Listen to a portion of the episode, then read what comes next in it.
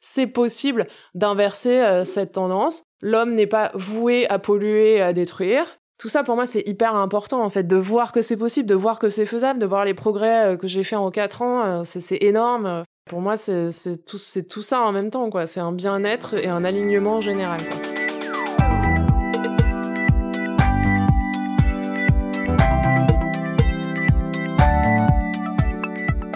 Bonjour, je suis Thibault Lamarck, le fondateur et président de Castali, une entreprise de l'économie circulaire créée en 2011. Pour le podcast La Relève, je vais à la rencontre des acteurs du changement, celles et ceux qui rebattent les cartes de l'ancien monde, qui repensent les modèles dépassés et inventent de nouvelles méthodes pour bâtir une société moins gourmande en ressources, plus écologique, mais aussi plus juste, plus humaine, au service du plus grand nombre. Bref, ceux qui osent. Aujourd'hui, je reçois Hélène Grosbois, agricultrice et activiste environnementale, passionnée et engagée. Ancienne cadre, secteur financier, même on peut dire en salle de marché, elle a choisi de défendre la cause écologique euh, en démarrant dans plusieurs organisations, euh, dont on reparlera, VVF, Finance Watch. Mais aujourd'hui, elle œuvre dans sa ferme pour la transition écologique et pour l'autonomie alimentaire. Salut Hélène.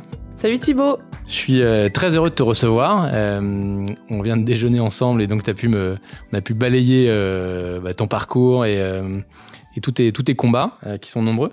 Je démarre toujours le podcast par une partie personnelle et j'aimerais bien que tu nous parles de toi et de, de ce qui fait que bah, tu es la Hélène que j'ai en face de moi aujourd'hui.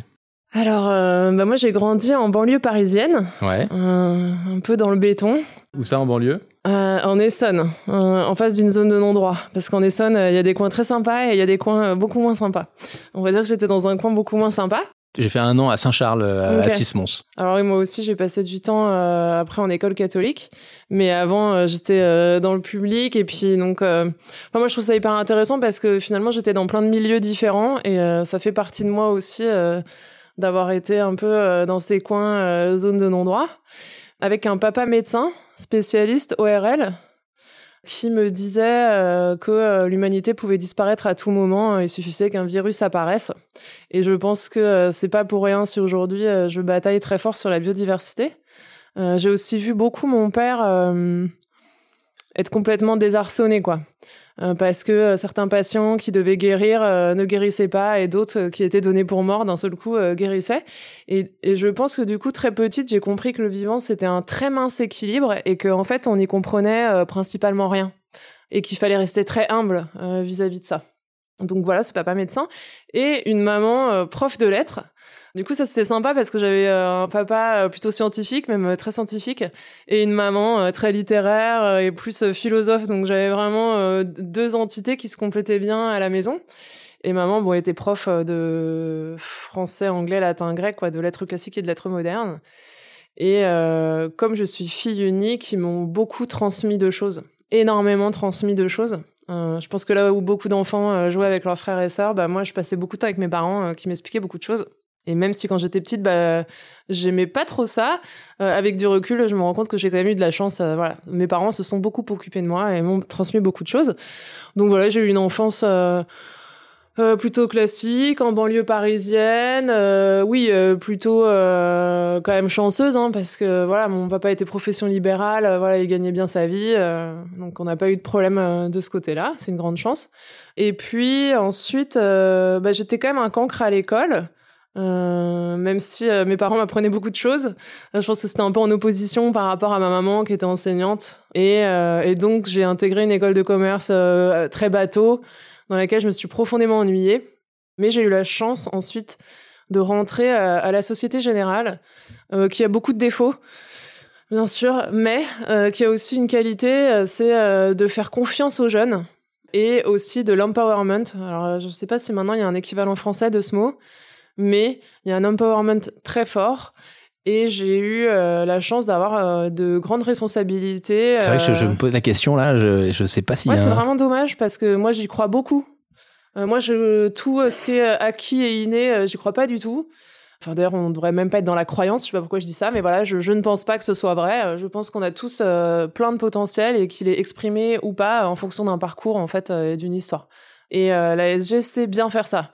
En donnant rapidement des grandes responsabilités aux jeunes, on prend confiance en soi, on règle des problèmes importants et on se dit ah mais en fait on est capable de faire ça, ouais c'est chouette, bah, tiens je pensais pas que j'aurais été capable de faire ça, voilà. Donc ça c'était quelque chose d'hyper enrichissant. Et puis je suis partie à Hong Kong, donc ça c'est quelque chose qui m'a vraiment forgé parce que ça a changé totalement ma vision du monde. Euh, moi, j'étais une petite occidentale de l'Occident dans son tunnel euh, occidental, et d'un seul coup, euh, j'arrive, bah, même si c'est Hong Kong, en Chine. Et donc, je réalise que bah il y a l'Occident, 10% de la Terre, et puis bah il y a le reste du monde, dont l'Asie, qui représente la moitié des habitants sur Terre et qui voit le monde d'une façon totalement différente. J'ai aussi vu des gens qui vivaient de façon totalement différente. Là, tu parles des, brokers et des traders euh, des marchés financiers ou tu parles des, des, Chinois qui vendent des légumes dans la rue? Non, je parle des Chinois qui vendent des légumes dans la rue. Puis je parle aussi de, de ce côté humble euh, des Asiatiques par rapport aux forces de la nature. Euh, même si, contrairement à l'image qui est véhiculée aujourd'hui en Occident des méchants Chinois qui polluent et qui détruisent tout, qui sont très matérialistes, c'est vrai, bien sûr. Mais il y a aussi une posture intellectuelle qui est différente. Quand vous avez un typhon, un typhon c'est un ouragan, euh, qui vous arrive euh, sur le coin de la tête euh, toutes les trois semaines pendant six mois, que vous avez des tremblements de terre de l'ordre de l'apocalypse et des fleuves comme le fleuve jaune qui ont des crues de x12 ou même en Inde, hein, c'est pareil avec des inondations en permanence très graves. Bon, vous avez quand même une perception de la nature qui est un petit peu différente de celle d'un occidental qui lui ne subit jamais. En fait, c'est nouveau pour nous là de subir un peu des événements extrêmes, mais pour eux, c'est comme ça euh, depuis euh, le début de l'empire euh, de Chine en fait. Donc il y a une vision du monde, de la place de l'homme dans le monde qui est très différente. Et un truc aussi qui est très important, c'est que pour eux tout est lié. Tout est lié. C'est pas une série de choses qui sont collées les unes aux autres. Tout est lié. C'est ça le yin et le yang. C'est un c'est l'homme et la femme, mais c'est aussi le bien et le mal, et c'est le fait que dans le que c'est un équilibre entre les deux qui s'emboîte, et que dans le bien il y a du mal, et que dans le mal il y a du bien, quoi. Et ça, c'est une vision du monde qui est très différente de la nôtre. Tu restes combien de temps à Hong Kong? 18 mois. Donc euh, en VIE, tu me disais tout à l'heure Oui, en VIE. Donc c'est le volontariat international euh, en entreprise. Euh, et après tu rentres, tu rentres à Paris? Ouais, je rentre à Paris. Je fais deux trois boulots au sein de la Cité Générale et par chance, je retourne en salle de marché, là où j'avais démarré, où c'est quand même une ambiance très particulière. Assez masculine? Ouais, assez masculine. Bon, moi j'ai eu de la chance d'être plutôt bien intégrée avec les garçons souvent. Euh, même d'être souvent prise pour un garçon manqué d'ailleurs. Mais c'est surtout que moi ça me stimule. Euh, la salle de marché c'est stimulant parce que euh, bah il y a beaucoup de gens quand même d'assez haut niveau et donc tout, tout, ce petit monde se tire vers le haut et c'est très enrichissant quoi. Une journée dans la salle vous allez parler de philosophie, d'astrophysique et de finance aussi bien sûr, mais il n'y avait pas de small talks. Moi j'ai beaucoup de mal avec les small talks et donc bah, je me sentais bien là-bas, j'étais à ma place. Et puis à la direction, bah, on gère euh, tous les plus gros problèmes. Quand je dis les plus gros, c'est pas forcément gros euh, en importance, c'est plutôt en complexité. Euh, les problèmes qui sont résolvables, ils sont résolus par les gens dont c'est le métier, voilà, dans les différentes couches de l'entreprise. Et puis arrivent à la direction uniquement les problèmes mortels, la peste ou le choléra, et donc des problèmes avec aucune bonne solution, que des solutions horribles qui vont générer plein d'effets de bord. Et donc, je devais euh, résoudre euh, ces problèmes. Et donc une bonne partie des problèmes étaient résolus en direct par le secrétariat général, par des gens comme moi. Euh, et puis pour les problèmes vraiment euh, systémiques qui, qui, pourraient peser pour l'entreprise ou même bah, pour la France, on monte à l'arbitrage, on appelle ça. Donc on écrit une note stratégique et on va voir son gouvernant en disant voilà il y a ce problème, il faut que je te vois pour qu'on en discute. Donc ça c'est après les années Kerviel, après la crise de 2008. Enfin quand, tu, tu es de tout à fait. Tu es, tu es rentré quand à la Cité Générale? Je suis rentré à la Cité Générale avant l'affaire Kerviel. Mais ce job, en rentrant de Hong Kong, euh, c'était de 2011 euh, à 2016. D'accord. Qu'est-ce que tu retiens de, de cette période?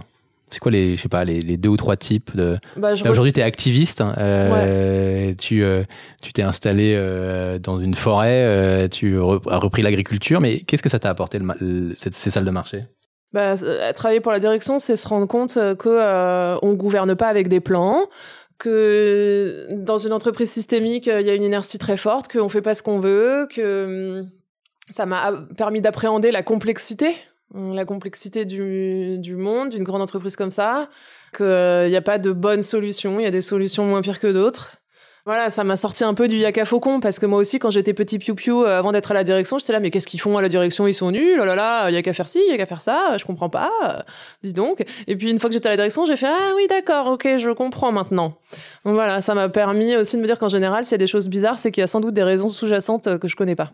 Après la Société Générale et avant ton ta ferme, tu as eu un passage euh, je sais pas si on dit éclair ou en tout cas un passage rapide dans, dans différents euh, ONG. Est-ce que tu, enfin, entreprises et ONG, est-ce que tu, peux nous en parler rapidement? Ouais, ouais. Euh, donc, en quittant la Société Générale, parce que j'avais fait le tour, je me suis dit bon, je vais aller travailler dans l'environnement parce que dis donc, ça a pas l'air d'aller bien fort là-bas. voyons voir ce qui se passe. Et puis j'ai fait quelques euh, startups vertes où je me suis rendu compte très rapidement qu'en fait euh, c'était euh, beaucoup de greenwashing, mais grâce à l'une d'entre elles, je suis partie à la COP. C'était quelle COP et c'était où? C'était la COP 23 à Bonn. Et ça m'a permis quand même de me rendre compte que bah, malheureusement on faisait beaucoup beaucoup de greenwashing que euh, oui oui on allait euh, dépasser euh, allègrement les 2 degrés parce que je, je parlais avec un glaciologue américain très vieux. Tu veux dire donc très expérimenté? Très expérimenté pardon, qui m'a dit oui oui vu l'inertie les 2 degrés on va les dépasser totalement mais voilà l'humanité a déjà vécu des grands changements de température et l'humanité a euh, entre 2,5 et 7 millions d'années en fonction de quel euh, homo euh, on regarde. Ça m'a permis aussi de prendre du recul, mais j'étais quand même très très euh, attristée de me rendre compte qu'en fait tout ça c'était un peu de la com quoi et qu'il n'y avait pas vraiment de solution à porter, que chacun essayait de se faire bien voir, mais ça allait pas beaucoup plus loin que ça. Mais euh, suite à ça, j'ai découvert euh, le WWF. j'ai découvert le dirigeant du WWF, Pascal Canfin, et donc finalement, je suis rentrée au WWF euh, où je suis restée peu de temps. Je suis restée trois mois parce que euh, ça correspondait pas vraiment à mes valeurs et je correspondais pas vraiment à ce que l'équipe finance attendait de moi. Et je suis donc partie à Bruxelles dans une ONG pour faire de la finance verte qui s'appelle Finance Watch et là encore, malheureusement, euh, j'avais l'impression que euh, on, pédalait euh, dans la smoule. Mais non, mais j'avais vraiment l'impression que oui, oui, on se racontait des histoires avec des PowerPoint à propos de, à propos de choses vertes. Mais moi, je me disais, mais c'est pas ça, hein, faire de l'environnement, c'est pas ça qui va changer réellement les choses. et je pense qu'à ce moment-là, j'ai commencé à me dire que j'avais besoin de profondeur, de vérité et de quelque chose de euh, ouais, de plus transcendantal, de plus global, d'avoir quelque chose de plus systémique et de plus cohérent. Et aussi, euh, je me sentais pas légitime. Je me disais, mais on est tous là à parler d'environnement. Qu'est-ce qu'on connaît en fait euh, de la nature Voilà, c'était ça aussi. je pense qui me gênait. donc c'est c'est ça qui m'a amené à finalement quitter Bruxelles, quitter la ville pour m'installer à la campagne. Comment ça marche? Un jour, tu te réveilles le matin et tu te dis, je veux quitter la ville? Ouais, je me dis le problème c'est la ville quand même je voyais bien que le problème c'était euh, euh, cette consommation en ville, que moi-même la ville me donnait envie de consommer, que je voyais pas comment en ville je pouvais euh, restaurer la nature et vraiment changer les choses. Avant d'être activiste, enfin tu, tu te considérais comme une cadre lambda le vendredi soir tu sortais euh, dans les endroits à la mode euh... Oui, si, je sortais, etc. Moi, j'adore la musique. J'ai commencé le piano à 4 ans. C'est une part très importante de ma vie, la musique. Donc, euh, je sortais rien que pour écouter de la musique, aller à des concerts. tout ça, c'était hyper important pour moi. Par contre, je me considérais pas comme lambda, mais parce que les gens, que ce soit euh, pendant mes études ou euh, même dans le travail, euh, m'ont toujours renvoyé que j'étais pas quelqu'un de lambda. Donc voilà, je me considère pas comme quelqu'un de lambda, mais c'est pas péjoratif. Je me considère pas au-dessus, je me considère juste différente parce qu'on m'a renvoyé ça toute ma vie en fait. Mais c'est juste que à un moment, la ville, je, supportais plus la ville, je supportais plus le bruit, je supportais plus euh, les odeurs de peau d'échappement, je supportais plus euh, tout le monde qui bouffe des hamburgers et qui se dit oulala, là là, le réchauffement climatique, ça va pas. Enfin, voilà, je supportais plus cette incohérence globale qu'il y a en ville. Euh, enfin, en tout cas, moi, qui me, qui me sautait aux yeux et qui me gênait. Et je me disais, bah, du coup, je veux plus faire partie de ça, quoi. Donc, il y avait tout cet aspect-là. Il y avait l'aspect, si on veut parler d'environnement, à un moment, il faut connaître l'environnement, quoi. Et ça, ça me manquait. En fait, je me dis, je me sentais pas légitime, vraiment. Tu m'as déjà raconté, mais est-ce que tu peux nous, nous dire comment, comment ça euh, Bah, j'étais à Bruxelles. Euh, j'ai attendu pour démissionner parce qu'ils organisaient un colloque euh, décroissance et la décroissance c'était on va racheter tout plein de nouveaux trucs qui soi-disant ne polluent pas et on va envoyer nos trucs nuls en Afrique. Donc je me suis dit c'est donc une grande supercherie si je peux rien faire au niveau institutionnel, que ce soit à Bruxelles, c'est quand même difficile de faire mieux. ou au WWF où ça me correspondait pas, euh, il va falloir que je fasse les choses moi-même. Voilà, c'est ça que je me suis dit.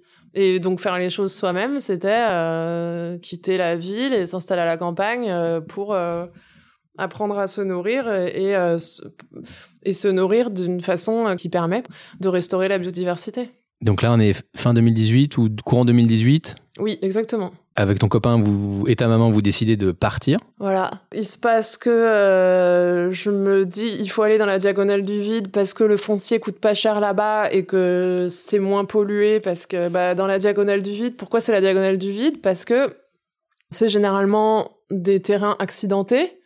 Donc euh, de la moyenne montagne ou très vallonnée, voire de la haute montagne. Euh, et donc on n'a pas pu euh, y développer une agriculture mécanisée et surtout une agriculture chimique, hein, parce que c'est bien la chimie qui a tout changé et pas la mécanisation. Euh, Pourquoi je dis ça, je, je précise, c'est parce que c'est la chimie qui a stabilisé les, les rendements Les rendements. et donc euh, l'aspect financier et donc on a pu mécaniser, etc. Et pas l'inverse. Et aussi les marchés financiers d'ailleurs, hein, qui euh, par les produits dérivés, hein, c'est de là que viennent les produits dérivés, des marchés des matières premières de Chicago. J'ai- fait mon, ma dernière année sur, euh, avec Voilà. les affaires internationales avec Philippe Chalmin, qui est le spécialiste des commodités. Ok. Et le marché de la tulipe au XVIIe siècle. Donc en fait, euh, tout- toute cette finance moderne, elle vient euh, des marchés des matières premières euh, et de l'horticulture hollandaise. Mais bon, tout ça pour dire que je me suis dit, au sud de la Loire, compte tenu du réchauffement prévu, si je veux faire un verger et pouvoir en bénéficier dans 30 ans, ça me paraît un peu hasardeux. Parce que j'y connaissais pas grand-chose à l'agriculture, c'est complètement faux en fait. hein. Ça maintenant, je le sais. Mais parce qu'on nous raconte plein de choses fausses pour qu'on continue de mettre des produits partout, justement. Donc là, tu, vends ton appart, tu, tu déménages. Ouais. Et c'est qu'est-ce qu'on fait quand on déménage et qu'on veut passer du, du statut? Alors tu étais financière Ouais. euh, et, et- et d'un coup tu mets les mains dans la terre? Exactement. Déjà, l'objectif pour moi, c'était rendre la maison autonome euh, en eau et en alimentation. Ouais. D'accord? Donc moi, il n'y a pas de volet énergie. Et pardon, mais installer des panneaux solaires, c'est quand même pas euh, très compliqué. C'est pas ça euh, la difficulté. J'ai regardé des vidéos sur Internet, un peu comme tout le monde au début, ce qui est pas forcément une bonne idée. Mais j'ai eu de la chance, je suis tombée sur un mec bien, euh, qui je- que je considère toujours d'ailleurs aujourd'hui comme le seul mec bien euh, qui fait des vidéos euh, sur la permaculture, qui s'appelle Damien Descartes. Euh, voilà, je vous conseille ses vidéos. On mettra en commentaire. J'ai regardé un peu ses vidéos et lui, c'est de la vraie, vraie agroécologie originelle. Et dans le même temps, j'ai commencé à me remettre à faire de la biologie, de la biologie, de la botanique, pour de vrai, parce que il faut comprendre comment ça marche. On peut pas juste appliquer bêtement des règles. Ça, c'est euh, ça, c'est valable pour le monde minéral, le monde mort. Mais dans le monde vivant, ça ne marche pas comme ça. Je sais pas si vous avez des enfants, euh, entre le livre théorique de l'éducation et la réalité, je pense qu'il y a un- une grande différence. Je te confirme. Voilà, c'est pareil.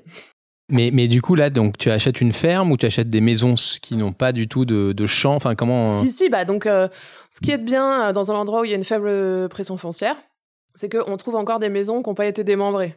Puisque après la guerre, vous savez, il y a eu le remembrement. Et donc, on a séparé les terres des maisons. Donc aujourd'hui, vous avez soit des maisons d'agriculteurs euh, où il y a euh, 100, 200, 300 hectares. Aïe, aïe, aïe. Ou bien euh, des maisons avec très peu de terrain. 1000 mètres carrés, 2000 mètres carrés. Donc ça, c'est pas pratique. Euh, moi, j'ai réussi à trouver une maison qui n'a pas été démembrée, c'est-à-dire avec un hectare de terrain. Parce qu'avant, les maisons, elles avaient toutes un hectare de terrain, avec en général 7000 mètres carrés de prairie et 3000 mètres carrés de bois. Ils avaient toujours du bois pour se chauffer et pour construire, de la prairie pour euh, faire pâturer l'âne, euh, les deux trois cochons et les deux trois poules. Voilà. Donc ça, j'ai réussi à trouver, et je pense que dans tous les endroits où il n'y a pas beaucoup de pression foncière, donc n'allez pas en Bretagne et en Normandie, en gros, c'est ça le message, et vous trouverez facilement des maisons qui n'ont pas été démembrées. Donc là tu te documentes euh, et puis tu démarres, euh, tu, fais tes premières plantations? Bah ouais. Ah là là, quand j'y repense, c'était drôle. Parce que euh, bah au début, on fait n'importe quoi, hein, c'est normal, surtout en regardant les chaînes YouTube. Mais c'est pas grave. L'agriculture, c'est pas du tout comme, comme je vous disais, le monde minéral de la ville. J'en sais rien, que ce soit ingénieur, chargé de projet, peu importe le boulot. Là, c'est facile, on contrôle tout. La table, elle bouge pas, compter un baril de pétrole, c'est facile. Là, c'est du vivant. Donc, euh, tout varie, tout est variable, tout le temps. D'accord Il y a des milliers de paramètres, que ce soit la nature du sol, l'exposition, euh, les bactéries dans le sol, les champignons dans le sol, euh, les variétés de plantes, même au sein de la même variété, au, sein du même sachet de graines, de la même semence, il va y avoir des petits, des grands, des gros, des forts. Il y en a qui germent à 18 degrés, d'autres à 28. Euh, ah oui, c'est variable. C'est très variable. Chaque année, la météo est différente. Donc vous pouvez pas vous dire ah bah l'année dernière euh, ah bah non non chaque année c'est différent donc on sait pas très bien. C'est pas la même hygrométrie, c'est pas la même température, enfin tout change tout le temps. Tout est variable, incroyablement variable. Et donc c'est un espèce de flou comme ça, de plein de paramètres mouvants, ensemble ou pas ensemble, et on sait pas très bien ce qui se passe. Et ça, bah au début, c'est très dur. Ce qui est très dur, c'est pas spécialement euh, si l'agriculture c'est difficile, mais je parle pas difficile physiquement, je parle difficile intellectuellement, parce que justement on a grandi dans ce, enfin j'ai grandi et beaucoup d'entre nous ont grandi dans le monde contrôlé de la ville ou des humains quoi, et que d'un seul coup euh, faire avec le vivant, bah c'est un choc quoi total et qu'il faut accepter que euh, on contrôle pas tout, il faut accepter que très souvent on saura pas pourquoi ça a marché ou ça a pas marché ça, ça viendra avec l'expérience. Il faut des, années, des décennies d'expérience. Un, truc tout bête, mais au début, votre œil ne voit rien. Votre œil, il voit deux, trois nuances de vert. Après trois ans, il voit 20, 30 nuances de vert. C'est comme si je prends le paysan de mon hameau et que je le mets boulevard Haussmann, il fait pas la différence avec la rue Lafayette. C'est normal. Bah là, c'est exactement pareil. Et donc, l'agriculture, ça prend du temps. C'est de l'expérimentation, de l'expérience. Ça s'apprend pas dans les livres. comment on fait pour, euh, pour documenter ça? Bah, c'est bien, il faut faire de la biologie et de la botanique. Il faut, surtout qu'aujourd'hui, on a des connaissances techniques sur euh, comment les sols fonctionnent, comment les plantes fonctionnent, qu'on n'avait pas avant. Donc, euh, c'est, et c'est pour ça qu'on sait, d'ailleurs, euh, les, les, vendeurs de, produits chimiques en ont profité, parce qu'on ne savait pas bien. Donc, il faut en profiter. Aujourd'hui, on sait beaucoup plus de choses que même il y a dix ans sur le fonctionnement du sol. C'est incroyable. On a fait des progrès vraiment phénoménaux. Donc, il faut profiter de tout ce qu'on a découvert donc il faut comprendre les, fondements de, façon fondamentale comment marche la biologie et la botanique et la microbiologie, mais il va falloir expérimenter quoi. Pourquoi aussi on peut pas suivre euh, un livre? Parce que chaque sol est différent. Chaque maison, chaque exploitation agricole, chaque ferme est différente. Et vous trouverez autant d'agriculteurs que de techniques agricoles chacun développe ses propres techniques. Et c'est pas juste euh, pour euh, faire le malin, c'est que chaque sol est différent et moi-même au sein de ma propriété, oh là on dirait que j'ai un château, non mais au, sein de ma prairie euh, qui fait 7000 mètres carrés, il y a un coin, il y a beaucoup d'eau, il y a un coin, euh, c'est beaucoup plus sec, où il y a plus de sable, etc. Et d'un mètre carré à l'autre, ça change. Donc on parle d'une adaptation euh, qui est énorme et donc on peut pas juste suivre un livre et une procédure, ça marchera pas ça. Je t'ai posé la question parce que c'est une des questions, j'ai eu la chance il y a, quelques années maintenant d'aller visiter le potager d'Alain Passard dans la Sarthe. On a eu la chance de passer deux heures dans son potager et euh, à découvrir toutes les races de tomates, enfin, toutes, je sais pas si on dit une race, toutes les, variétés de tomates. Et quand j'ai demandé au chef potager comment est-ce qu'il faisait pour euh, documenter justement et pour référencer euh, tout son savoir, parce que finalement, s'il faisait, s'il partait demain, ben il y avait toute une partie du savoir qui était qui disparaissait. Et il me dit que c'était pas documenté en fait, c'est dans sa tête. Bah il y a une partie du savoir qu'on peut documenter. J'en sais, moi, faire la liste des 12 500 variétés de tomates. Voilà. Ok. Mais il y a une énorme partie que tu peux pas documenter, oui, parce que. Sur les euh, météos, par exemple, si tu arrives à faire une relation entre la météo et le sol et le, et le type de variété de graines et ce qui a marché, pas marché, est-ce que tu peux tirer des, des, des savoirs que tu peux partager avec les autres? Un peu mais pas. Je te sens pas complètement convaincu. Bah non, parce qu'il va falloir expérimenter. Tu vois. Quand, quand une plante se sent mal, qu'est-ce qu'elle fait? Bah elle a les feuilles qui jaunissent. On est bien content, ça, ça jaunit, mais ça jaunit tout le temps. Hein. Ça jaunit quand il y a trop d'eau, ça jaunit quand il y a pas assez d'eau, ça jaunit quand euh, ça manque de potassium, de phosphore, ça jaunit. Et donc euh, c'est ce que je disais, c'est que tu pourrais écrire euh, ça jaunit, ça jaunit, ça jaunit, mais en fait il faut que tu t'exerces l'œil il y a des choses que je pourrais dire aux gens, c'est faites des vivaces, euh, ne faites pas que des légumes d'été, genre euh, toutes les solanacées quoi, les pommes de terre, les poivrons, les piments, les tomates, ça ça nourrit pas vraiment en fait. Euh, faites des courges, faites des légumes racines, faites des plantes vivaces et pérennes, mais sur les techniques parce que souvent quand on vient de la vie, on se dit ah comment on va faire? Comment on va faire Et on a été habitué ah bah tiens, voici une procédure. C'est la première question que je t'ai posée. Hein. Bah oui, c'est normal. C'est parce qu'on est programmé comme ça. Et l'école, c'est ce qu'elle nous fait. L'école, elle nous apprend à apprendre comme ça et à recracher. Au lieu de nous dire, bah tiens, on va expérimenter. Comment on fait pour le garder, ce savoir? Moi, je prends des woofers. Mais euh... tu peux nous dire ce que c'est qu'un, va rappeler ce que c'est qu'un woofer? Alors ça, ça vient d'Australie, si je dis pas de bêtises, le woofing. Bah, c'est une forme d'esclavage moderne. c'est horrible. non mais c'est vrai, faut pas trop en faire quoi. C'est pour ça que je garde pas des woofers au long cours. Ça, ça faudrait pas faire ça. Mais en gros, c'est quelqu'un qui vient chez toi à la ferme, euh, qui est nourri, logé, euh, chauffé, euh, et qui en échange travaille 5 heures par jour et est là pour apprendre. Donc ça c'est bien. Je recommande aux gens de faire du woofing à fond dans plein d'endroits différents et ils verront qu'il y a autant de pratiques qu'il y a de, lieux. Et c'est à eux de construire leurs propres pratiques sur leur propre lieu et parce que ça marchera pas quoi. Euh, en Normandie, en Bretagne, les sols euh, sont pas les mêmes qu'en Bourgogne, les températures sont pas les mêmes et donc par exemple faire paumer un chou en Bourgogne, c'est impossible. Et pourtant en Bretagne, c'est possible. Qu'est-ce que tu veux en faire de ce lieu? Je veux pas spécialement faire quelque chose de ce lieu.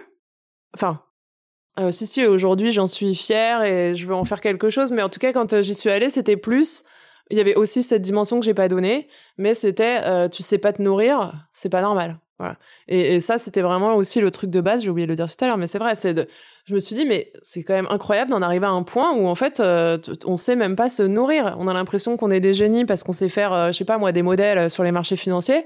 Mais ça, c'est de la blague. On sait même pas faire pousser une carotte. Et ça, je me suis dit que c'était pas normal qu'il fallait absolument résoudre ce problème de déconnexion hors sol et qu'il fallait apprendre à se nourrir donc à la, base, c'est ce que je me suis dit, c'est il faut que tu apprennes à te nourrir, c'est pas possible d'être déconnecté à ce point.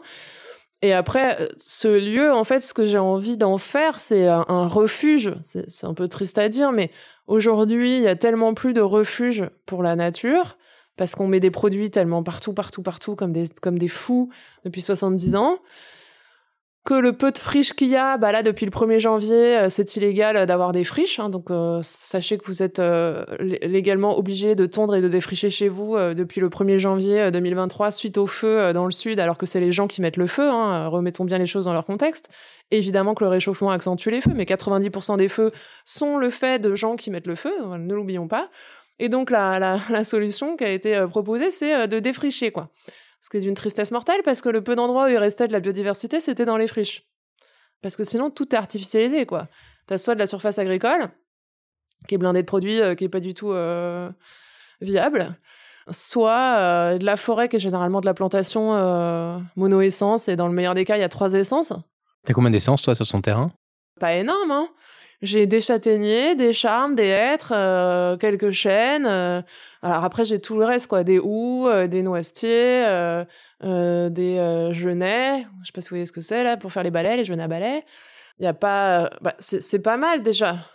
Mais c'est pas énorme, quand même. Donc là, pour le moment, donc, tu es sur du végétal? Oui.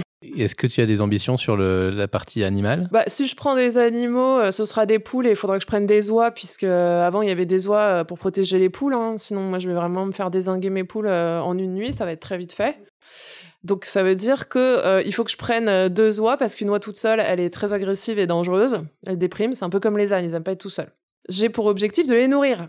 Donc du coup, je fais pousser du maïs, mais je crois que vraiment c'est une très mauvaise idée. Euh, je sais pas ce qui nous a pris, on est devenus tous fous avec le maïs euh, partout sur Terre. C'était vraiment la pire idée du siècle parce que le maïs, ça a besoin d'énormément d'eau quand il y en a pas, en fait, donc ça tombe mal.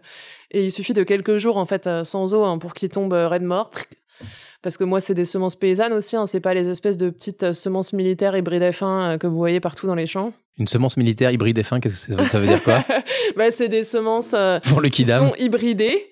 ça veut dire qu'elles sont reproduites plusieurs fois avec elles-mêmes, entre guillemets. Je vais pas rentrer trop dans le détail, mais c'est des clones en fait. C'est la, la, la mère reproduite cette fois pour aboutir à un genre de clone, parce qu'en fait on veut mettre en valeur une certaine caractéristique qu'on sélectionne. Et donc en fait cette plante c'est un clone à la fin pratiquement, même si c'est pas génétiquement cloné. En fait il y a un appauvrissement génétique qui est énorme hein, en faisant ça, et donc il y a plus de variabilité génétique on appelle ça. Donc c'est pour ça que vous obtenez que vous voyez des champs de maïs où c'est tout le même maïs. Vous êtes, vous êtes d'accord, ça ressemble à des clones quand même. Ils font tous la même taille, ils ont tous exactement la même tête. Il y a une variabilité normalement euh, génétique, ça c'est lié au patrimoine génétique en fait. Comment tu euh, justement comment tu fais pour trouver tes, graines et tes euh... Je suis dans une asso euh, de semences, ça c'est bien. Il y en a partout en France des assos de semences où c'est des, potagistes qui s'échangent leurs semences. Après, c'est très difficile de faire ces semences hein, au début, donc c'est pour ça que c'est bien d'aller dans une asso de semences au début pour récupérer des semences.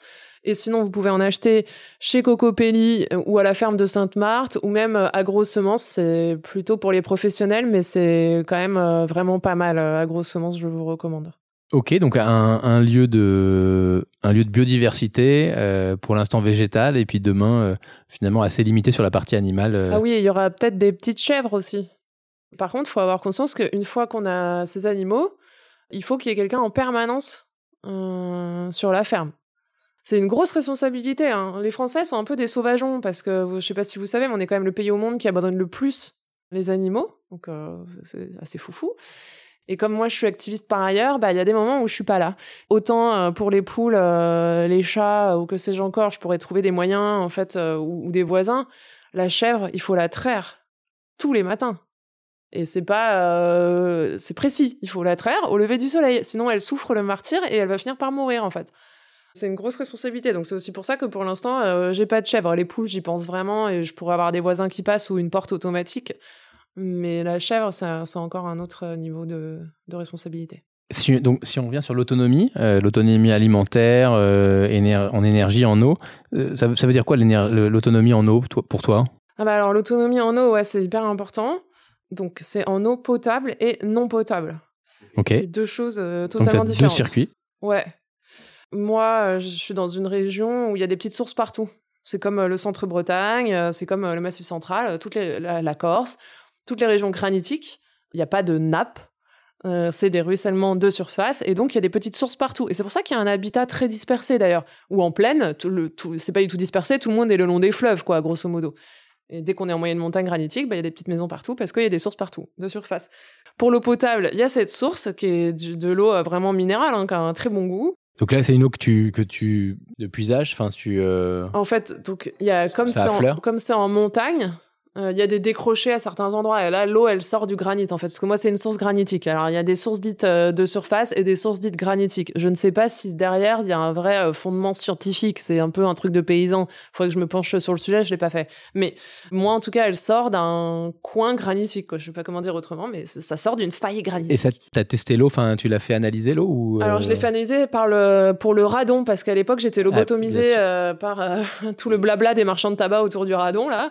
Je l'ai fait analyser par l'IRS scène, ouais, qui m'a dit, oh là là, il y a beaucoup de radons, mais ça devrait aller. Je bah, de toute façon, ça va aller parce que c'est cette maison ou rien, donc euh, voilà. Mais donc, non, mais t'as pas du tout de, de, il y a eu aucun traitement chimique dans des champs autour? Ah t'as pas, bah pas d'élevage? Non, au-dessus de chez moi, il y a que de la forêt. Mais bon, euh, si je la faisais analyser, euh, si je faisais de la spectrométrie de masse, par exemple, euh, on trouverait plein de pesticides dedans, vu qu'il pleut des pesticides et qu'on en a retrouvé au pôle Nord et dans les abysses océaniques. Hein, je veux pas. En tout cas, elle est potable naturellement. Exactement, elle est potable naturellement. Et puis, ce qui est bien aussi, c'est que dedans, il y a des champignons. Y a... Elle est ensemencée pour de vrai. Parce que l'eau qui est retraitée en ville, malheureusement, dedans, il y, a, plus âme qui vive là, dans ce qu'on boit en ville, parce que c'est très chloré. L'objectif est de tout tuer. En fait, l'objectif du chlore, c'est de stabiliser. Ouais. C'est les, on va, dans les stations d'épuration, il va y avoir l'ozone qui va, qui va tout D'abord, on nettoie, et ensuite on stabilise. Mais en fait, euh, normalement, dans l'eau, en fait, avant, on pensait que, je sais pas si vous connaissez ce truc de génération spontanée. Pendant longtemps, on se disait, ah, c'est dingue, il suffit d'une petite flaque, euh, et au bout de trois secondes, euh, il y a des têtards, des, des, insectes, c'est fou. Et on appelait ça la génération spontanée. Sauf que, en fait, c'est pas spontané, c'est que dans l'eau, il y a des spores de champignons, il y a des bactéries, et toute l'eau qu'on boit, normalement, nous ensemence, nous aussi, en fait, notre intestin. Non, mais je vois très bien ce que tu veux dire, et, effectivement, effectivement, l'eau potable, elle est sans bactéries. Euh, que ce soit d'ailleurs une eau en bouteille euh, ou une eau du robinet, c'est la même chose. Hein. Ok. L'eau en bouteille, euh, elle est stérilisée aussi, entre guillemets, c'est un eh genre ben, de stérilisation. Elle, elle, sort naturellement potable et donc sans, des, sans bactéries dans le... Mais les bactéries, attends, voilà, c'est là qu'il y a un malentendu. Il y a que 0,0 je sais pas combien de pourcents des bactéries qui sont pathogènes. On est bactéries. Voilà. Et le microbiote, c'est que des bactéries. Et c'est notre deuxième cerveau. Je suis bien d'accord avec toi. Mais ce qui est certain, c'est que dans l'eau, la bactérie n'a pas bonne, euh, bonne réputation. C'est très difficile d'ailleurs de, de, garder une eau euh, qui n'est pas chlorée euh, stable dans le temps en termes de, de bactériaux.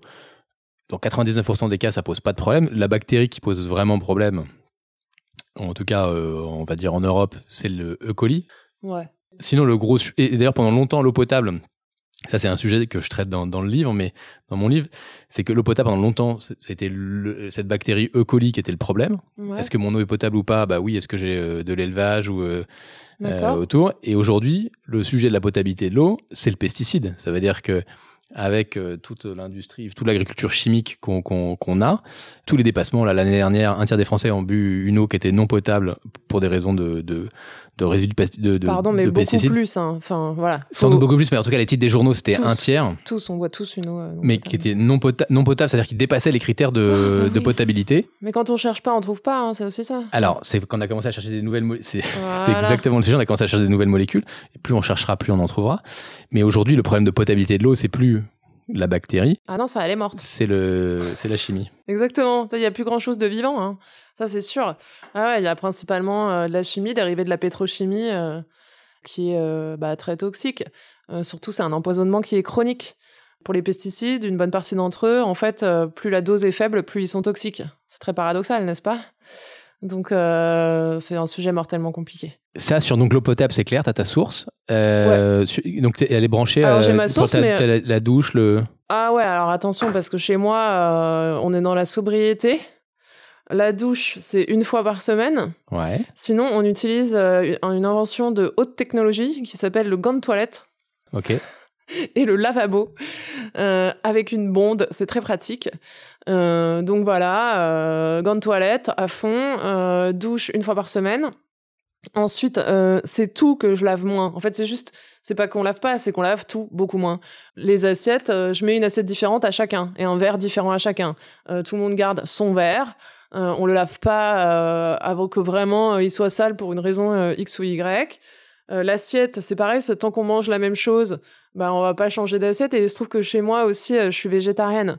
Donc, euh, il y a aussi beaucoup moins de risques de tomber malade. Parce qu'en fait, euh, il n'y a pas de viande, il y a...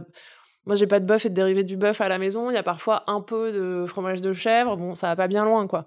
Euh, et au pire, euh, comme tu dis, un coup euh, déchiré chaque colis, bon bah voilà, tu veux Donc t'es pas, donc t'es pas relié, t'es pas relié à, l'eau. euh, Non, il y a pas pas de tout à l'égout et pas d'eau de ville. Oui, mais donc t'as pas, t'as pas, de un robinet, t'as un mitigeur avec, euh, Ah bah il y a de l'eau dans la maison partout. qui vient de la source. Exact. Ma maison, c'est comme si c'était une maison normale. Simplement, l'eau arrive de ma source qui est à 20 mètres de la maison, quoi.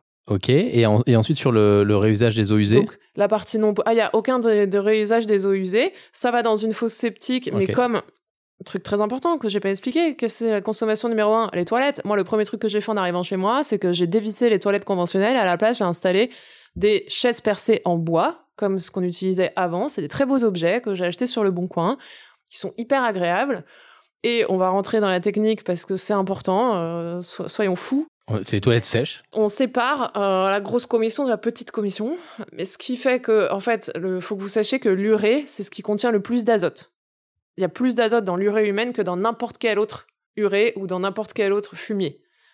Et c'est là que la nature est bien faite quand même, parce que ce qu'on mange et, nos légumes ont besoin de beaucoup d'azote. Vous êtes au courant qu'on met de l'azote de synthèse partout comme des gros maboules là, parce qu'en France on a principalement des sols forestiers, donc des sols principalement carbonés. Et on s'est mis à cultiver des plantes pour une bonne partie tropicales qui viennent de sols totalement différents, qui contenaient beaucoup plus d'azote. Donc on manque d'azote tout le temps. On a un problème avec l'azote. Et c'est quand même génial parce qu'en fait, on produit des quantités d'azote stratosphériques par notre urée. Par ailleurs, dans cette urée, il y a plein d'hormones hyper bénéfiques pour la croissance des plantes, notamment chez les filles, qui contiennent des quantités d'hormones de croissance absolument phénoménales. Ça fait une différence au potager, c'est le jour et la nuit. Et comment tu fais pour récupérer? Tu fais pipi dans un pot de chambre. Après, moi, mes pots de chambre, je les vide dans mes récupérateurs d'eau qui servent à arroser. Ok. Voilà, et j'arrose avec un truc, il faut le diluer au maximum à 10%. J'ai vu une première boîte qui commençait à s'intéresser à récupérer de l'urine sur les, dans, les, euh, dans les concerts, justement, parce que ça, fait, ça permet de massifier, en fait. Il va y euh, avoir plein de produits là-dedans, ça va être marrant. non, mais en tout cas, oui, euh, c'est, enfin, c'est clairement quand quand j'entends euh, qu'on se fait des nœuds au cerveau, oh là là, comment on va faire les engrais, machin. Non, mais attendez, vous rigolez ou quoi? Euh, On a tout ce qu'il faut. euh, il suffit de ré- réutiliser l'engrais naturel que produisent les humains, quoi. C'est très simple en fait. Il y a aucune complexité. Moi, je peux vous dire que ça fait la différence. C'est le jour et la nuit au jardin. Il a fallu que j'attende deux ans pour pouvoir récupérer la partie grosse commission, parce que donc il y a d'un côté le pipi que je mets dans les récupérateurs d'eau qui me servent à arroser, puisque je récupère l'eau de pluie le long de, la, de mes gouttières. Et euh, l'autre partie va au compost, et au bout de deux ans, vous mettez ça au jardin. Donc là, c'était la, troisième année, j'ai pu l'utiliser. Je peux vous assurer que c'est le jour et la nuit. C'est simple. Entre là où il y a rien et là où il y a mon compost de toilette, c'est euh, entre x5 et x10 en fonction des légumes, quoi. Tout le monde a toujours fait ça. Depuis qu'on fait de l'agriculture, on a toujours fait ça. C'est extrêmement récent le fait d'avoir arrêté de faire ça. C'est une ineptie totale. Bah, sur, sur les épandages, en tout cas, euh, je pense à la Bretagne, sur les épandages de, de lisier, de, de porc Alors breton. ça, faut surtout pas qu'on le fasse. voilà, c'est enfin utiliser les, excréments d'autres animaux que le porc, oui, mais pas le porc, parce que le porc est très proche de l'humain. Et donc, en fait, les bactéries pathogènes du porc sont aussi très dangereuses pour l'homme entasser des quantités stratosphériques euh, de lisier au même endroit est forcément une mauvaise idée. Enfin, c'est comme d'habitude, faire de la méthanisation, c'est la pire idée possible et imaginable. On va juste faire de la culture de pathogènes et on va s'empoisonner fort fort. Faut pas faire ça. Un petit peu de lisier, c'est bien. Beaucoup de lisier, c'est pas bien. C'est toujours pareil, quoi. Sur l'énergie, comment tu euh, comment tu fais? Ah bah moi, l'énergie, je fais rien. C'est aussi simple que ça. Mais c'est pareil. C'est que euh, comme je fais tout moins, voilà, je suis dans une démarche de sobriété générale. Euh, l'énergie, en fait, pour moi, ce serait problématique de pas en avoir. Ce serait uniquement pour le bricolage, pour être hyper honnête. Parce que euh, quand je construis euh, une serre ou une pergola, si je dois faire les trous à la main, voilà, ça prendra un certain temps, hein, c'est sûr. Mais après, euh, moi, comme euh, on est dans la forêt, euh, les gens, quand ils sont chez moi, à 21h, ils ont une folle envie de dormir. Bah oui, on est dans la forêt. Et en fait, très, très vite, on se cale sur le cycle normal de, la nature, parce qu'il n'y a aucun bruit humain, quoi. Et donc, en fait, à 21h, tout le monde est couché, et on se lève très tôt le matin. Pour le chauffage, je pourrais me chauffer au bois, même si pour l'instant, je le fais pas, parce que je considère aujourd'hui que si tout le monde se met à se chauffer au bois, on va avoir un problème en fait. Euh, donc euh, c'est pour ça que je le fais pas. Pour chauffer un, café ou un thé? Ah bah ouais, j'utilise les plaques euh, électriques quoi pour l'instant. Mais donc là, t'es connecté au, réseau? Ah, je suis connecté au réseau. J'ai carrément EDF qui vient à la maison. C'est beau le service public.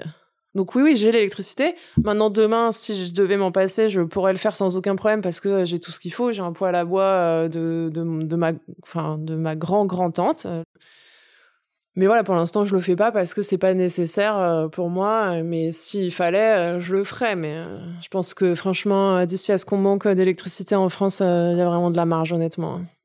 Est-ce qu'il y a d'autres d'autres sujets sur sur ton projet dont tu voudrais parler? Bah oui, le fait que ça me rend hyper heureuse. Que si j'avais pas fait ça, je sais pas dans quel état mental je me trouverais. Tu me disais que tu avais fait ça un an avant le Covid? Ouais, j'ai fait ça un an avant le Covid. Euh, merci, le, merci le pif, quoi. Euh, vraiment, euh, gros coup de bol. Et d'ailleurs, ma maman, qui disait mais pourquoi s'y isoler à, ce moment-là, s'est dit mais t'as eu la meilleure idée de tous les temps. mais être connecté à la nature, ça vous, ça vous remplit. La nature, ça vous enveloppe, ça vous stabilise. Je peux pas vous décrire à quel point c'est essentiel et fondamental. Aujourd'hui, quand je suis en ville, je suis dans un état de stress qui est complètement anormal.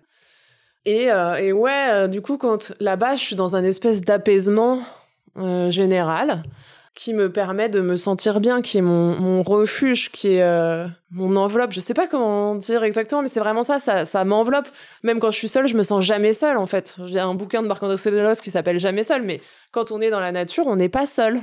Moi, je suis pas seule. Je suis avec euh, tous les animaux qui sont autour de moi, que ce soit euh, les chevreuils, euh, les insectes, les blaireaux, les fouines, les martes, tout ce que vous voulez, les renards, les oiseaux.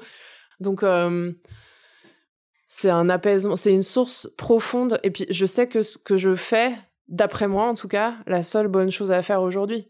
je sais que me nourrir sainement comme ça, c'est restaurer la nature. En fait, c'est ne plus se nourrir de la façon qui est en train d'exterminer euh, tout le vivant sur Terre. C'était pas français cette phrase, mais c'est vraiment ce que je pense. Et aussi, en conséquence, ça restaure le climat. Euh, pour ça, c'est qu'une conséquence, en fait, euh, pour moi. On a détraqué le climat, et c'est à la base parce que on a rasé des forêts, qu'on a intensifié l'agriculture, et donc on s'est mis à produire, produire, produire, et consommer, consommer, consommer.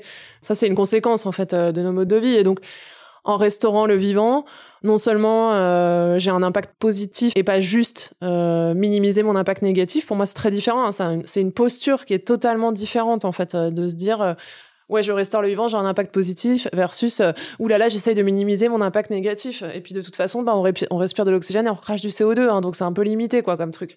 Et du coup, bah ça, mais c'est une satisfaction qui est énorme. Et en fait, surtout, je sais que c'est possible c'est possible d'inverser euh, cette tendance. L'homme n'est pas voué à polluer et à détruire. Tout ça, pour moi, c'est hyper important, en fait, de voir que c'est possible, de voir que c'est faisable, de voir les progrès euh, que j'ai fait en quatre ans. Euh, c'est énorme. Enfin, ouais, pour moi, c'est tout, tout ça en même temps, quoi. C'est un bien-être et un alignement général, quoi. C'est qui les, acteurs engagés qui t'inspirent et que tu recommandes?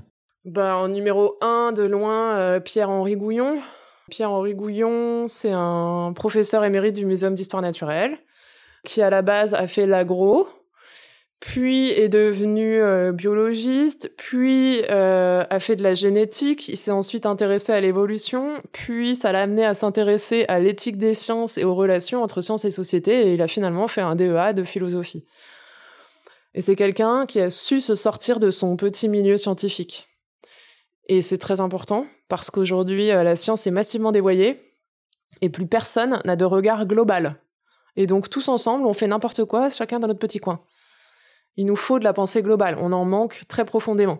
Donc ça, c'est euh, vraiment, euh, voilà, euh, allez voir ce que fait Pierre-Henri Gouillon, écoutez ses vidéos sur la biodiversité, tout, lisez ses livres. bref, vous allez voir, voilà, quelqu'un de vraiment brillant, ça va vous, ça va vous scotcher. Ensuite, bah, j'aime beaucoup Hubert Reeves. Je sais pas si vous le connaissez parce que bon, il a 95 ans et je sais pas trop combien de temps encore il va être sur cette petite planète.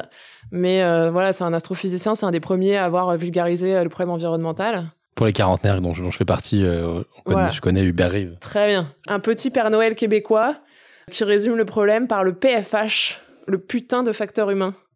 Et c'est bien de pas se voiler la face derrière euh, des machines ou je ne sais quelle euh, idiotie là. C'est vraiment un problème humain et civilisationnel. ouais, le, chez Cassali, on aime bien utiliser le BSP, le bon sens paysan. voilà, très bien. Donc PFH et BSP, on va y arriver tous ensemble. Euh, voilà. Ensuite, il y a Edgar Morin, bien sûr, euh, que vous connaissez sans doute aussi. Et puis après, euh, bah, dans la partie micro-ferme, je dirais Perrine de la ferme du Bec et Loin. Super nana, génial je dirais sur les vidéos YouTube, comme je vous ai dit, Damien Dercaz. Et puis alors après, il y a d'autres personnes que j'apprécie beaucoup. Par exemple, sur l'énergie, il faut que vous alliez voir Jean-Baptiste Fressoz. Absolument. Euh, c'est un, historien de l'énergie. C'est hyper, hyper intéressant. faut aller voir le travail aussi de Julien Leroux, qui est un historien de la pollution industrielle. Hyper bien, il vous explique les débuts du lobbying, un décret de Napoléon. Hyper intéressant. Bon, et sur la partie pesticides, bon, Pierre-Henri bataille beaucoup sur les pesticides, et il a raison, hein, c'est notre plus grand problème environnemental de très très loin. Et euh, sinon, bah, il y a Stéphane Foucard, journaliste au Monde spécialisé sur les pesticides. Allez voir aussi le travail de Stéphane Aurel, Stéphane Aurel, c'est une fille qui est spécialisée euh, dans les stratégies euh, des lobbies et, qui explique très bien comment la science moderne a été complètement dévoyée par l'industrie. bah voilà, c'est déjà pas mal. Bah merci. On les mettra, on mettra une petite liste, même une grande liste. ça signifie quoi pour toi la relève? Bah, la relève, je la vois beaucoup en woofing et, et elle me fait plaisir cette relève parce que pour les jeunes, c'est beaucoup plus simple de comprendre les problèmes. Euh, je pense qu'il y a une question de plasticité cérébrale. Le cerveau, euh, quand on est jeune, il est plus euh, plastique que quand on a 40 ou 50 ans, ça c'est sûr. Et plus, plus le temps passe, pire c'est. Mais on leur fait pas, on, leur fait pas à l'envers, quoi. Je veux dire, ils voient bien qui est qui. Ils voient bien qui sont les faux écolos qui, se, qui sont en fait des technosolutionnistes. Ils voient clair et c'est aussi parce que, sans doute, pour qu'une bonne partie d'entre eux, ils ne sont pas encore dans le système. Parce qu'en fait, quand on est dans le système, on a quelque chose à perdre quand même. Quand on doit euh, sortir du système, en général. Et ça, c'est difficile. Euh, euh, quand vous avez rien à perdre, c'est plus facile hein, de, de changer. Et donc eux, quand ils sont pas encore rentrés dans le système, dans le CDI, dans un emprunt, une maison, une famille, bah pour eux c'est beaucoup plus facile en fait. De... Est-ce que tu considères que tu es sorti du système? Ah, je fais ce que je peux pour en sortir, euh, mais c'est pas facile. C'est quoi les, deux trucs les plus cool et les deux trucs les plus durs? Ce qui est dur, euh, c'est que en fait, euh, les problèmes sont pas du tout impossibles à résoudre comme on vous le fait croire. Ce qui est dur, c'est que je vois que on fait peur aux gens pour des intérêts économiques, c'est-à-dire la croissance verte et la décarbonation, et ça, je trouve ça clairement immonde. Vraiment, ça m'énerve beaucoup.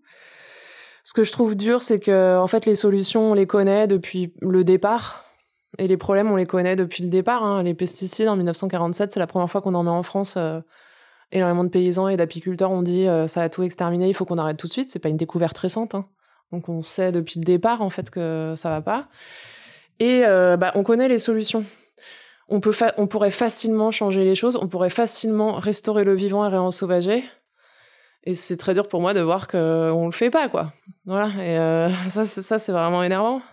C'est un, une question que je me pose souvent et que j'ai posée souvent. C'est vrai qu'on connaît toutes les solutions. Et je me demande souvent pourquoi ça va pas plus vite. Et sur les côtés positifs, donc de, cette nouvelle vie? Ben, les côtés positifs euh, qui me transcendent, quoi, pas juste euh, comme je disais tout à l'heure mon bien-être personnel, c'est que euh, ça montre aux gens qu'un autre chemin est possible. Et ça, je l'ai pas fait du tout pour ça à la base, mais en fait, c'est ce qui se produit. Et d'ailleurs, pareil, je, suis taxée d'influenceuse top vote, je sais pas quoi aujourd'hui sur LinkedIn, mais c'était pas du tout mon objectif. Et donc là, c'est pareil, c'est que j'ai pas du tout fait ça pour ça, mais au final, ça montre aux gens que on peut vivre différemment, qu'on n'est pas obligé de travailler pour vivre, mais pour vivre, on a besoin de boire, manger, dormir et ne pas avoir trop froid. C'est très différent que de travailler. Et aussi, euh, bah, ça les inspire. C'est clair, les gens, euh, ça leur fait plaisir euh, de voir que c'est possible de faire autrement. Beaucoup d'entre eux ont peur. Je pense que c'est lié aussi à l'histoire personnelle. Euh, moi, j'ai vécu des situations extrêmes euh, quand j'étais petite. J'ai un instinct de survie très fort, du coup, et je sais couper le mal à la racine. C'est un peu, euh, vous savez, quand vous avez une carie, il faut aller chez le dentiste. Bah, il y a plein de gens qui reculent, ils reculent, ils reculent jusqu'à ce que vraiment ils souffrent tellement que là, ils finissent par y aller, euh, au lieu d'y être allés tout de suite. Bon ben voilà, moi j'y vais tout de suite quoi. C'est juste ça. Euh, ça c'est dans la nature des gens, mais euh, mais j'espère et je, enfin c'est pas j'espère, je le sais puisque j'ai plein plein de gens qui m'écrivent, que j'ai plein de gens qui ont bifurqué euh, parce que euh, ils me connaissent et que c'est pour ça hein, que je bataille euh, sur les réseaux. C'est bien sûr que Bayer et BASF me fatiguent à fond. Euh, il faut arrêter ça tout de suite. J'espère qu'on arrêtera avant que je sois morte. Mais je vois que euh, c'est possible, je fais bifurquer plein de gens et c'est pour ça que je le fais en fait. Euh, les gens ils comprennent quand euh, finalement je leur dis il n'y a pas besoin de travailler pour vivre mais de boire et manger c'est très différent, bah ils percutent et ils réfléchissent et ensuite il y en a plein qui, bif qui bifurquent. Donc aujourd'hui c'est pas systémique mais il faut bien commencer quelque part. En dehors de, ton travail, de, tes engagements, de, ton influence, c'est quoi tes, passions et tes loisirs? Est-ce qu'on est qu'on peut avoir, est-ce qu'on peut être à la ferme et avoir des passions et des loisirs? Enfin, je sais pas, moi j'ai l'impression d'avoir du loisir et de la passion dans tout. En fait, parce que je fais exactement ce que je veux. J'ai fait ce que je voulais toute ma vie. Quand euh, j'étais dans un endroit où ça me plaisait pas, je partais euh, et j'essayais autre chose, etc. Et là, c'est pareil. Ce projet, c'est moi qui l'ai décidé. Euh, j'ai librement choisi cette trajectoire. Je suis libre de me dire aujourd'hui, je vais planter des courgettes, faire un post LinkedIn et aller voir un pote ailleurs. C'est comme euh, cette histoire des vacances. Une fois que vous avez votre lieu et votre maison, vous n'avez pas besoin de partir en vacances. Voilà, c'est pareil. Je, je me, j'ai pas vraiment de notion de loisir et de passion parce que j'ai pas vraiment de notion de travail. Mais sinon, pour répondre à ta question, j'adore la musique et c'est, euh, j'adore la musique et la nourriture asiatique. Donc c'est ça un peu les deux grands, les deux grandes choses que j'aime. Et sinon, euh, bah oui, tout est un peu de la passion et tout est un peu du loisir en fait. Alors, je rebondis parce que c'est une question que j'ai souvent avec les entrepreneurs qui sont au micro. Euh, est-ce que tu as un équilibre vie pro, vie perso ou est-ce que tout est mélangé? Ben, c'est tout mélangé un peu, hein. Mais euh, je sais pas, les paysans avant, euh, le soir, ils faisaient la transformation de la nourriture, ils filaient la laine, ils faisaient leurs sabots, ils faisaient des couteaux, etc. Et c'est ça qui était considéré comme des loisirs, en fait. Et d'ailleurs, on parlait d'artisanat.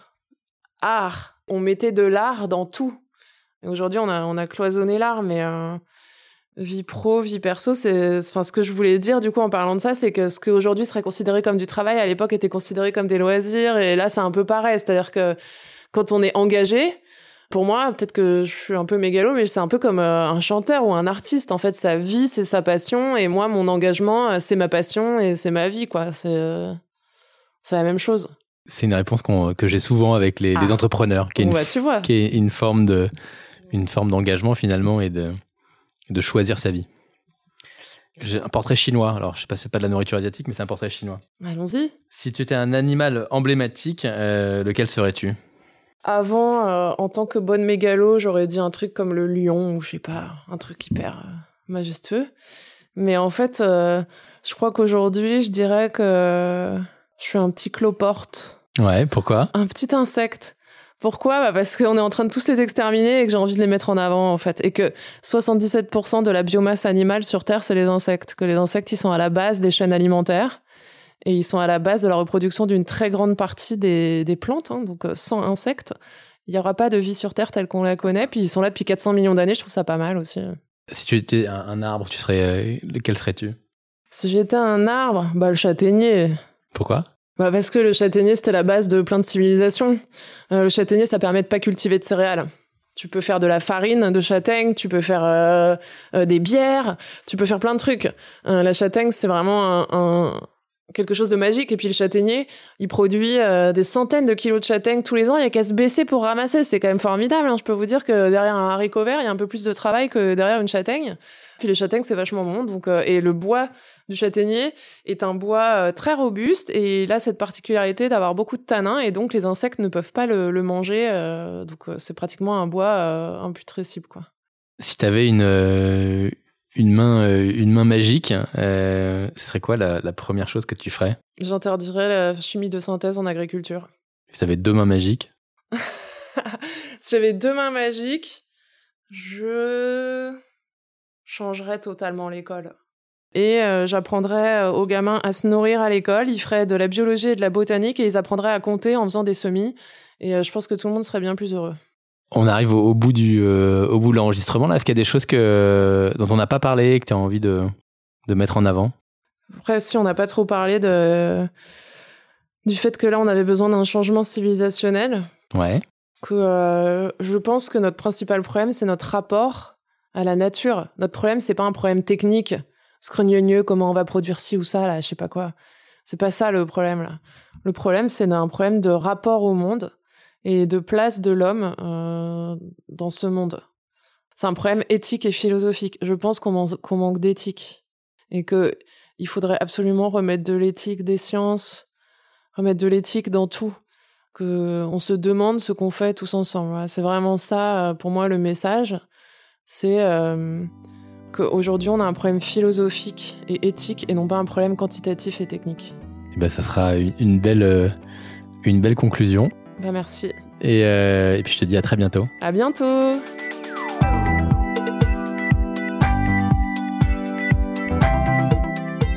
Si vous avez aimé l'épisode, n'hésitez pas à nous donner un coup de pouce en le partageant et en le notant sur Apple Podcast. Vous retrouverez également tous les autres épisodes sur les différentes plateformes d'écoute. Merci pour votre fidélité et à dans deux semaines.